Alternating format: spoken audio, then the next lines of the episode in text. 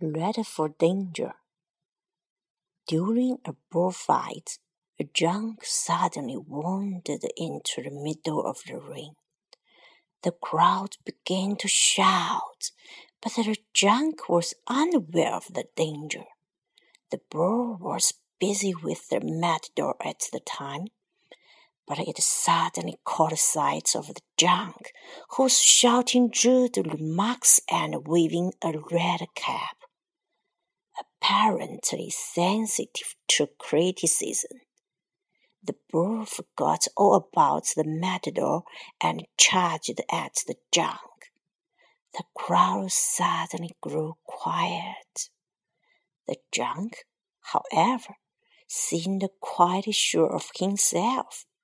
When the bull got close to him, he clumsily stepped aside to let it pass.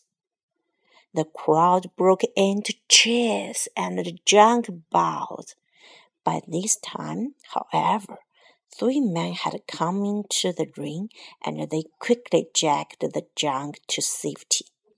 Even the bull seemed to feel sorry for him, for it looked on sympathetically until the junk was out of the way before once more turning its attention to the matador.